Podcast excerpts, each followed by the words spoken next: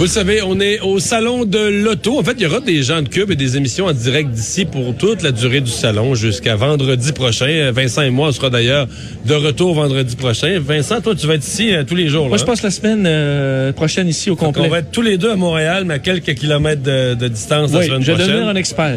Tu vas devenir un expert en, en auto. Et euh, pour parler, parce que oui, évidemment, nous, on est euh, kiosque de Cube Radio euh, au, euh, au Salon de l'Auto, mais les, les principaux intéressés sont les gens qui travaillent euh, dans l'industrie. Avec nous, euh, Zino Sadok, euh, qui est vendeur chez Nissan Gabriel, un de nos partenaires. Bonjour, Zino. Bonjour, bonjour Mario, comment ça va? Ça va bien?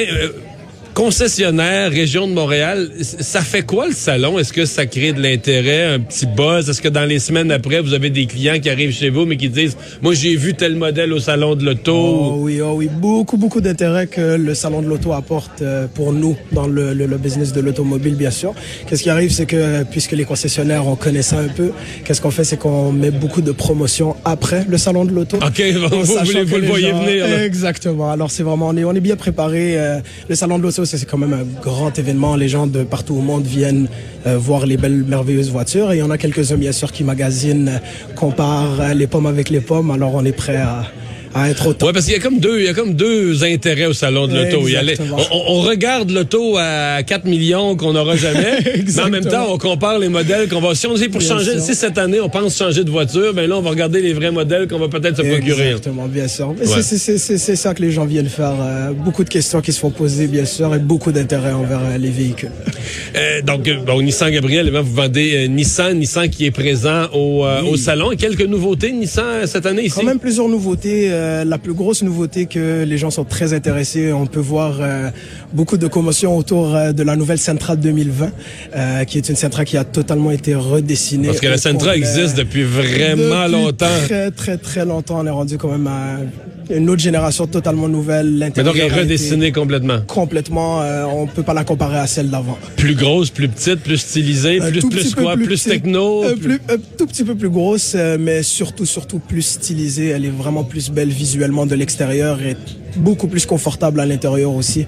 L'intérieur a été redessiné au complet. Elle est très, Ouais. très, très, Je très qu'en 2020, on a dû refaire la technologie un peu parce que c'est Ah, ça, ça fait partie du pack, fait partie du package maintenant là. Ah, quand même, quand même. Vraiment, Ouais. toutes les, les compétitions et tout, on commence à mettre euh, D'autres euh, modèles, d'autres nouveautés. euh, pour- Sur d'autres nouveautés de ce côté-là, une nouveauté qui, euh, qui, qui, qui est très intéressante, la Rogue. La Rogue 2020 de cette année est très intéressante, mais ce qui peut être encore plus intéressante que celle-ci, c'est la Rogue 2021, qui elle aussi à son tour va être redessinée au complet. Alors on l'attend aux alentours d'avril, sauf qu'il faudra pas attendre une autre année après celle-ci pour être prêt à la magasiner. Elle va être prête en avril et elle est très très très belle.